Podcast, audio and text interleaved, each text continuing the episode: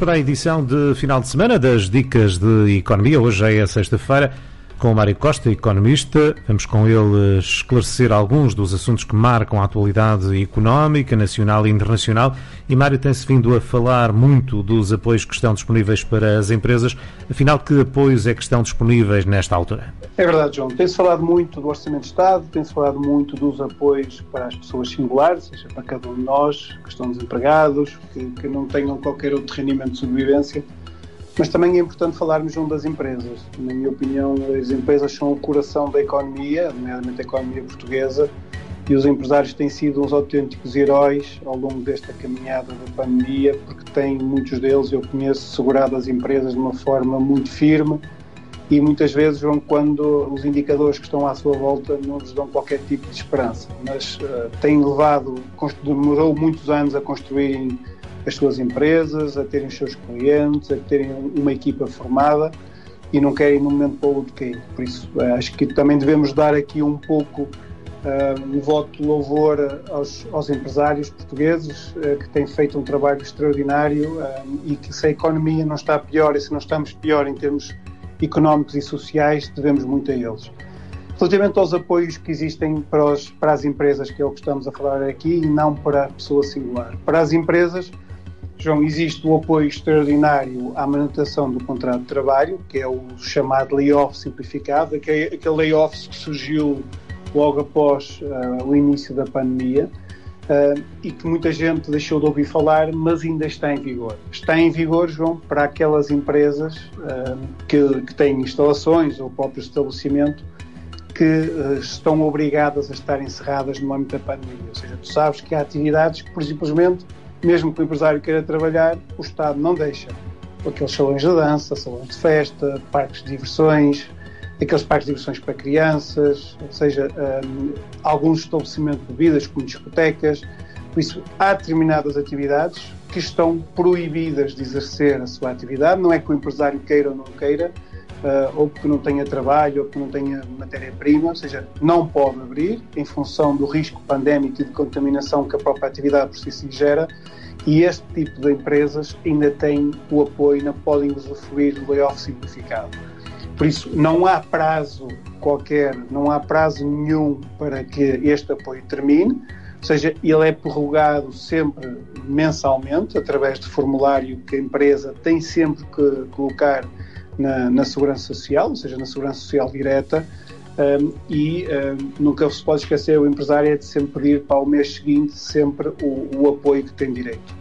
Aqui, neste caso, um, pode haver uma redução ou suspensão do contrato de trabalho, no layoff simplificado, que estamos a falar. Uh, a empresa recebe o apoio do Estado, uh, estamos aqui a falar em 70% da remuneração que o funcionário recebe, recebe é, é paga pelo Estado 30% a empresa tem que assegurar e a empresa está isenta totalmente uh, da, da, segurança social. Chama a atenção de que, conforme já falamos, um, o, empre, eh, o, empregador, o empregado, ou seja, o colaborador, recebe dois terços da remuneração a que teria direito, sendo que recebe sempre o salário mínimo e no máximo recebe sempre três salários mínimos nacionais. Por isso, este é um apoio que está disponível em algumas condições, uh, para algumas empresas, naquelas condições que eu já referi. Para além disso, também temos o incentivo à normalização da atividade económica. Este apoio surgiu e está em vigor, surgiu na sequência do layoff, do layoff simplificado, ou seja, aquelas empresas que só podem ter acesso a estas empresas que tenham estado em layoff simplificado ou que tinham uma alternativa, um plano de formação para os colaboradores, que não queriam que estivessem parados em layoff, mas que também não estavam a trabalhar e fez um plano de formação através do IFP. Por isso, este incentivo à normalização da atividade económica só pode ter acesso a empresas que tiveram num layoff simplificado ou num plano uh, de normalização e aqui uh, o que se pretende, João, é ajudar a integração novamente dos trabalhadores que estiveram parados na, da atividade, ou seja, aqueles que estiveram com o contrato suspenso. Aqui há duas formas, isto é quase como compensar, João, como eu referi anteriormente, há uma parte do salário do trabalhador que a empresa assegurava, mesmo que ele estivesse em casa a descansar, parado, descansar, não, contrato suspenso. Aqui é quase como compensar esse valor uh, e ajudar a empresa quando ele regressa ao trabalho. Por outro lado, também pretende incentivar a que as empresas regressem com os colaboradores ao trabalho e saiam do layoff simplificado. Foi neste sentido que esta, esta modalidade surgiu, por isso é que se chama incentivo à normalização da atividade. Aqui há duas modalidades, uma em que ele paga, o Estado paga 635 euros por cada colaborador, ou seja, quanto número de colaboradores que voltem, que saiam do layoff e que voltam ao seu horário de trabalho normal, recebem 635 euros de uma vez. E depois há outro que pode receber 1.270 euros por cada trabalhador, eh, desde que os mantenha por um período mínimo de seis meses. E é isso, eh, o Estado também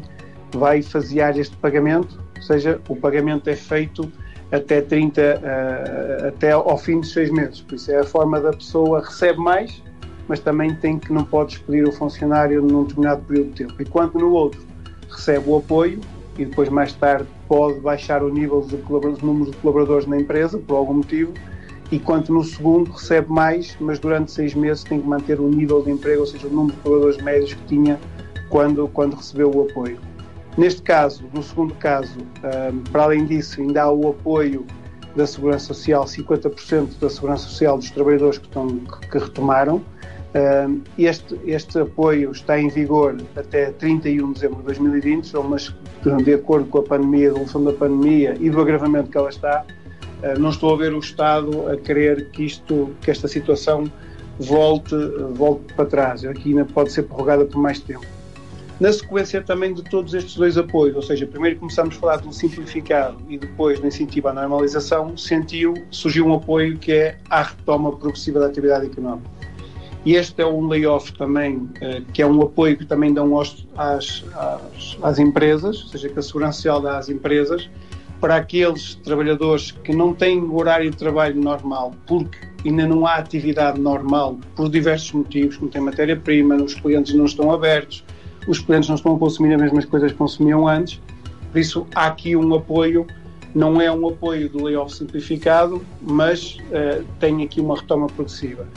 Neste apoio, enquanto no anterior os funcionários recebiam dois terços do seu salário, aqui recebem 88% do seu salário uh, e aqui há vários escalões e os apoios dependem de vários escalões em termos de redução de faturação. Ou seja, se a empresa reduziu a faturação menor ou igual a 20, menor ou igual a 25%, ou seja, maior ou igual a 25%, ou seja, se reduziu a faturação mais que 25%,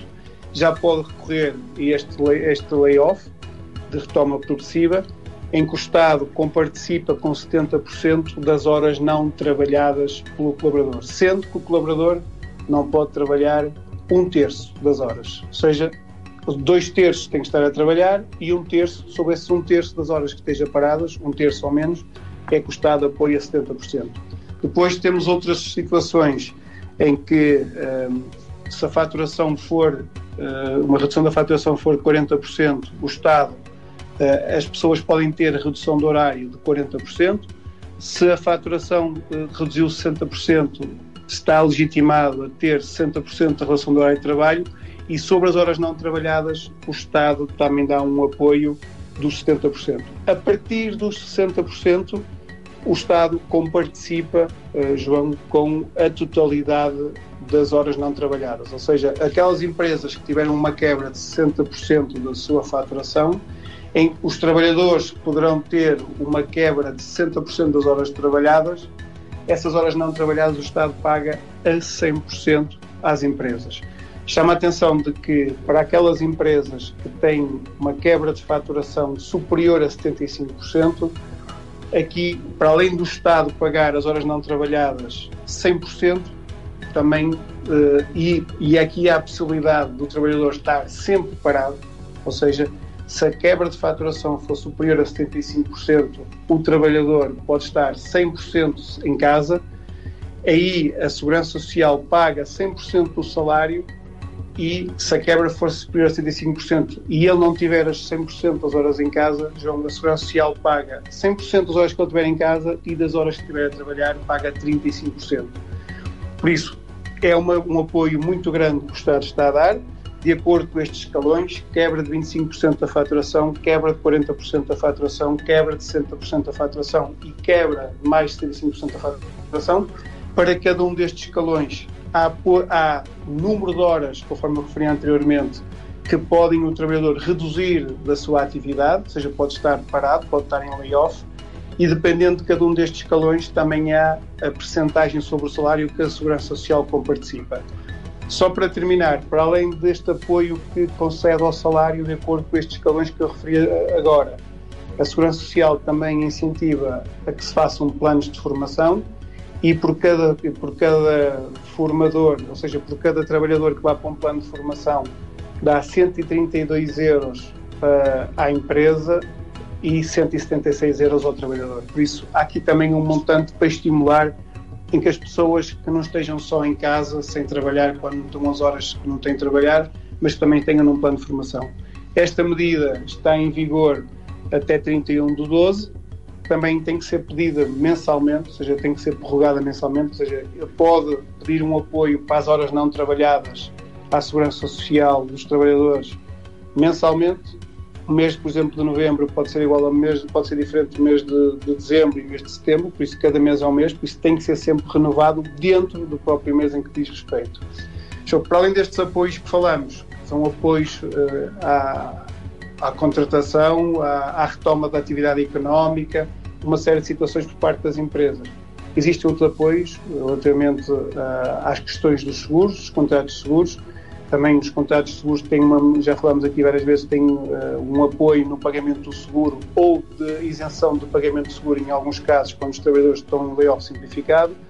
Também tem um apoio no pagamento das rendas ou no não pagamento das rendas ou na carência de pagamento das rendas.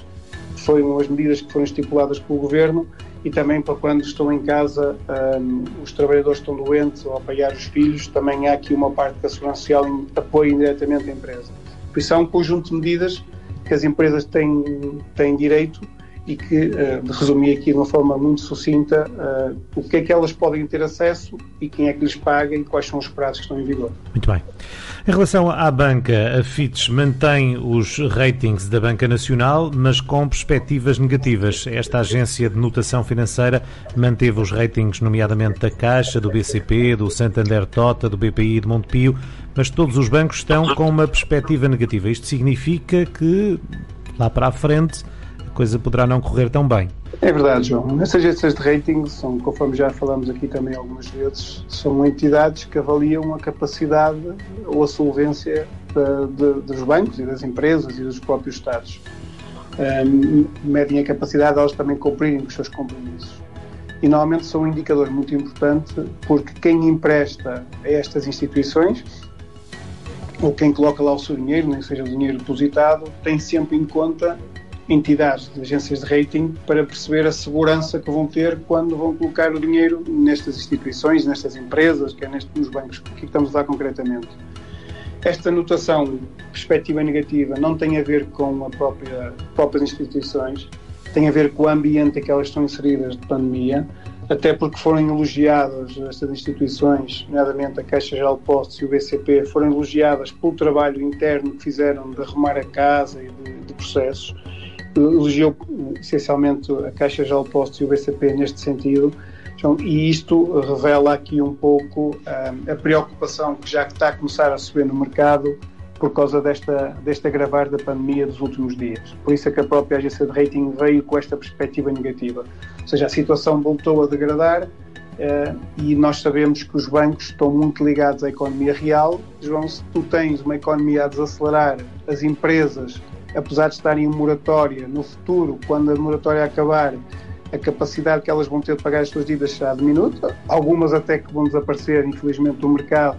e outras que vão estar com muito mais dificuldades porque tiveram sem negócio ou tiveram que investir para segurar as empresas e não têm a saúde que tinham anteriormente. Mas também, João, se as empresas não estão bem, eh, eh, o mercado de trabalho também pode não estar bem, pode haver mais desemprego e os próprios particulares poderão sofrer com esse tipo de consequências. Por isso, para além da atividade corrente das empresas ser mais baixa porque a atividade baixou, por isso têm menos rendimentos na sua atividade corrente que fazem de empréstimo, uh, a nível de comissões que cobram, porque se há menos negócio, se há menos movimento, há menos, há menos rendimento. Para além disso, também já está aqui a perspectiva negativa para o futuro uh, provocado pela pandemia, pela capacidade, apesar de existir a moratórias, a capacidade, quando terminar isto tudo, como é que as empresas, as famílias vão chegar quando tiverem que voltar a pagar os seus empréstimos. É uma dúvida que toda a gente fala todos os dias, ou seja, que neste momento estamos aqui com uma anestesia às empresas relativamente às moratórias, mas quando ela passar, ou seja, quando tivermos outra vez que pagar, vai ser mais justo porque as pessoas não têm a certeza absoluta que não vão estar preparadas nem vão ter condições, mediamente as empresas, para pagar da forma como, estavam, como estão estruturados os seus créditos, que foram estruturadas num ambiente de, eh, que não era de pandemia, de certeza absoluta. Então, apesar disto, é importante percebermos que, uh, conforme eu disse, apesar de ser uma perspectiva negativa, o Santander e o BPI ainda têm uma, um rating BB+, que são aqueles que estão numa perspectiva dentro dos bancos portugueses melhores, e eles dizem que aqui uh, estão melhores porque estão ligados à casa-mãe espanhola, que ainda tem mais robustez até do que os próprios bancos portugueses, do que estes dois aqui em Portugal, e se tiverem alguns problemas a própria casa-mãe pode ajudar. Também a perspectiva da Caixa e o BCP é, tem um rating BB, não é tão bom como os anteriores, mas é um, um, rating bom e foram elogiadas porque do que dependia deles fizeram um trabalho de casa e arrumaram e tornaram-se até melhores a nível de gestão do que, do que eram anteriormente, uh, apesar da pandemia ter provocado este caos. O que o banco, uh, o que a agência de rating achou e está no nível de rating mais baixo que é o nível B, é o Montepio, em que ele diz que isto é uma instituição, ou seja, para investir neste banco é só mesmo caráter especulativo, ou seja, não há racionalidade económica, porque a probabilidade